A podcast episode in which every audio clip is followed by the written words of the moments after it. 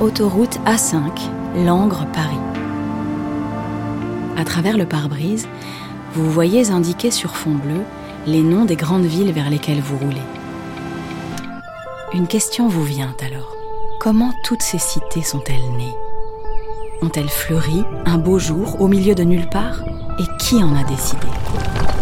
Quand les murailles stylisées de la cité médiévale de Provins apparaissent tout à coup sur un panneau marron au bord de la route, vous devinez qu'il y a quelques mystères et peut-être même quelques magies là-dessous. Chaque histoire commence quelque part. Chaque voyage a son point de départ.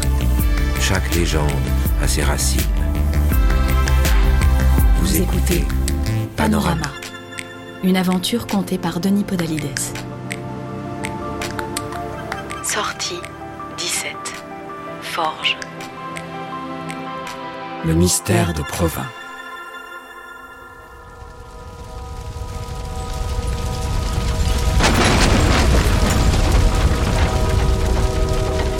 Basilique est en flammes.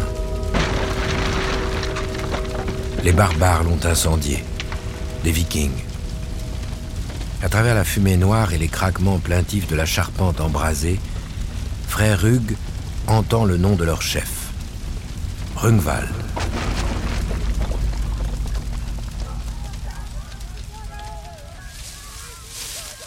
Caché dans un fourré, le jeune moine observe les pillards. Avec leurs casques de fer et leurs moustaches retroussées, ces vikings ressemblent au diable. Frère Hugues est terrifié. Mais il ne peut les laisser faire. Il ne peut laisser réduire en cendres les reliques piégées dans la basilique, les reliques de Saint Ayoul. Car ces ossements sont un trésor et une source de lumière. Ils sont en effet les gardiens de la virtus du saint, des vecteurs entre le monde terrestre et le monde céleste. Et si ces reliques venaient à être détruites, les ténèbres ne se répandraient que plus vite sur la surface de la Terre.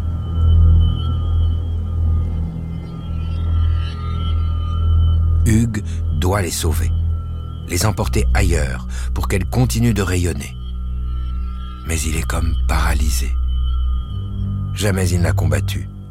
D'ordinaire, il préfère travailler de ses mains au jardin de l'abbaye et dessiner pour embellir les manuscrits. Les flammes ont gagné le fait du toit. Hugues n'a plus le choix. Il rabat brusquement la capuche de son scapulaire sur sa tête et se met à courir. Et il se jette dans le brasier.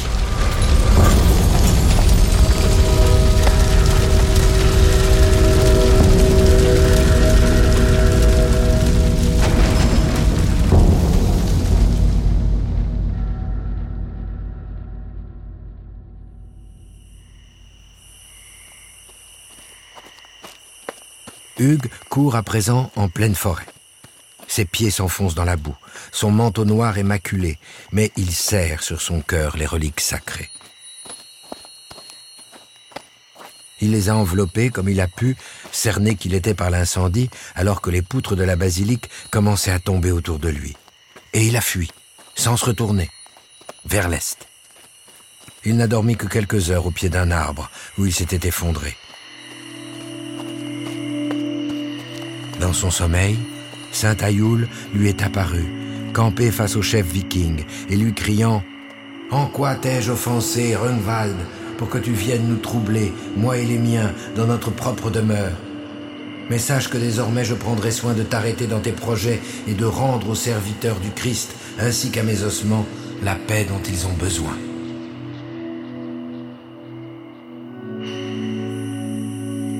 Hugues s'est réveillé en sursaut. D'une mare, il a lavé ses mains et son visage noir de suie. Et il a repris sa route. Hugues marche ainsi, seul, à l'abri des regards, depuis des jours.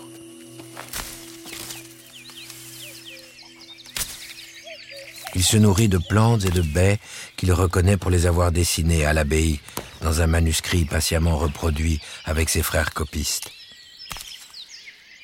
Hugues se dit que le martyr dont il transporte les reliques a mis sur sa route cette nourriture pour lui permettre d'arriver à bon port. Mais il doit prendre garde, car l'histoire de Saint Ayoul lui a enseigné que le danger est partout. Saint Ayoul a été trahi par ses propres frères de l'abbaye de Lérins et vendu à des pirates qui lui ont coupé la langue et ôté la vie. Alors, Hugues avance, aux aguets, attendant un signe. Un signal venu du ciel qui lui indiquerait où s'arrêter enfin. Mais rien ne vient. Ni comète dans les nuées, ni rencontre inopinée avec un ermite, pas même une bête sauvage qui lui aurait soudain parlé. Rien. C'est alors qu'il la voit. Il est parvenu au confluent de deux cours d'eau transparents, au creux d'une vallée en pente douce, dans une forêt profonde. Profunda silva, pense Hugues en latin. Et elle est là, devant lui, la fleur. Un lys sauvage, d'une blancheur mariale, une fleur royale. L'empereur Charlemagne en a fait son emblème. Hugues l'a lui-même représenté au frontispice du capitulaire de Villis, ce document qui recense les arbres, plantes et herbes dont la culture est encouragée dans tout le royaume. Et Hugues comprend tout à coup. Les reliques qu'il a sauvées des flammes ne doivent pas être confiées aux bons soins de quelques moines, ni même d'un seigneur dans une demeure fortifiée. Ces reliques doivent être plantées à même la terre, comme une graine.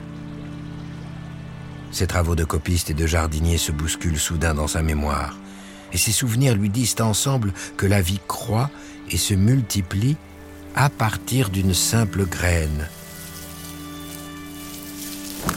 Comme dans la parabole du semeur qui, lorsqu'il choisit de mettre son grain dans la bonne terre, le voit bientôt donner des fruits, et encore des graines, et encore des fruits. Oui, ces reliques sont comme un semis d'espérance. Mais comment une relique peut-elle germer? Par quel mystère? Ça, Hugues n'en sait trop rien. C'est même une drôle d'idée. Hugues sourit. Tout son être lui commande d'y croire. Car la graine est ce qui succède à la fleur et reproduit la plante. Et les reliques de Saint Ayoul sont ce qui succède à son existence. Or donc, elles portent peut-être en elles la promesse d'un regain. Voilà Hugues qui philosophe, seul, au cœur d'une forêt, dans une étrange contrée.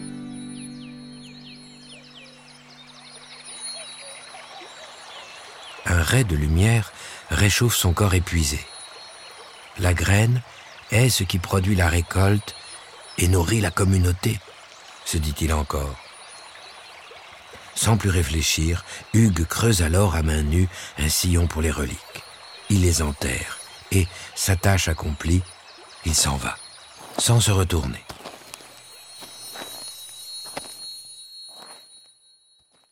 Jamais Hugues ne révéla le lieu qu'il avait choisi pour la sépulture de Saint Ayoul. Mais la légende raconte que 150 ans plus tard, en l'an 996, longtemps après le départ des Vikings, ces reliques ont été miraculeusement exhumées. Une lumière divine était, dit-on, apparue dans la forêt. On creusa et l'on retrouva les ossements intacts. On convoqua l'évêque de Sens et, devant la foule assemblée, sous l'autorité du comte Étienne et de sa femme Alla, on décida solennellement d'offrir à ces reliques une nouvelle sépulture, faite d'une chasse d'argent et d'un tombeau de pierre, et l'on bâtit autour une église. Lors de la cérémonie, un paralytique venu demander l'aide du martyr fut, paraît-il, exaucé et se leva d'un bond. Le comte et la comtesse garantirent alors à perpétuité le droit d'organiser une foire en ce lieu sacré nommé Provins. C'est donc ainsi que naquit la célèbre foire médiévale de Provins, d'une étrange graine semée par un jardinier venu de loin.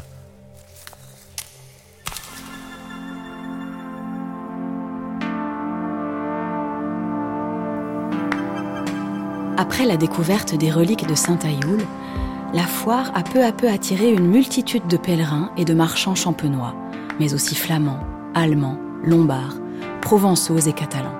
Au Moyen Âge, Provins est ainsi devenue la troisième ville de France, après Paris et Rouen.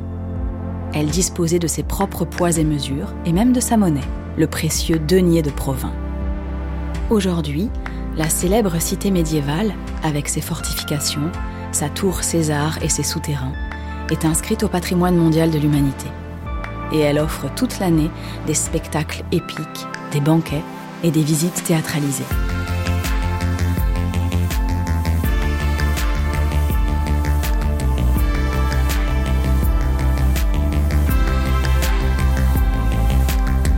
Femmes avant-gardistes, apparitions inexpliquées, héros intrépides.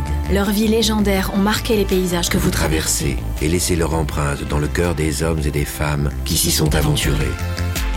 Les autoroutes APRR et AREA vous invitent, le temps d'un voyage, à réveiller le passé Et à entrer dans la légende.